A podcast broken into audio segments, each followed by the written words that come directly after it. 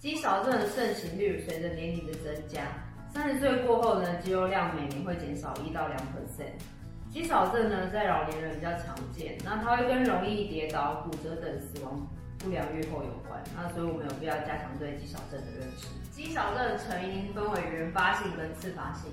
原发性和年龄有关，多是老化造成的肌肉量流失。那次发性呢，它跟疾病、少活动还有营养不良有关。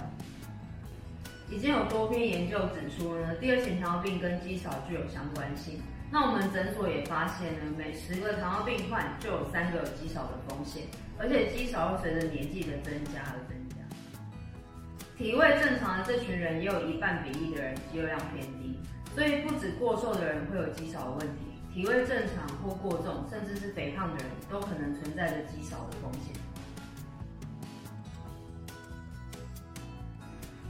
二零一三年亚洲肌少症工作小组针对亚洲人标准，建议以握力跟一般步行速度两个择一做筛选。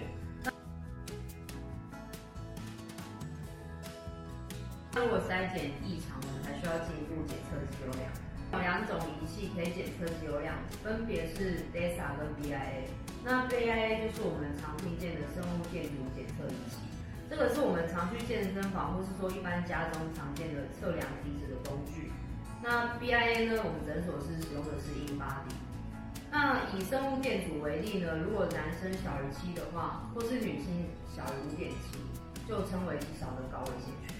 那我应该要怎么样增加我的肌肉量呢？如果想要增加肌肉量的话呢，除了进行阻力训练，让肌纤维小撕裂之后，必须搭配正确的饮食，有效的修复肌肉后，才能促进肌肉量增生，达蛋白质的功能呢，包括呢产生热量、修复与建造组织、调节生理功能，以及促进人体的生长发育。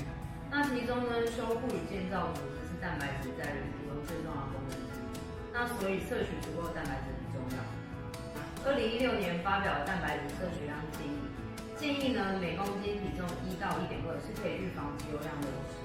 那一般老年人呢，应该建议蛋白质摄取量在每公每天每公斤一点二克。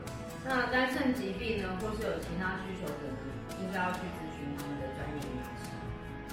如果想要了解蛋白质是什么人呢，请看我们上一集课。期待料理的部分呢，请看我们未来的每一集。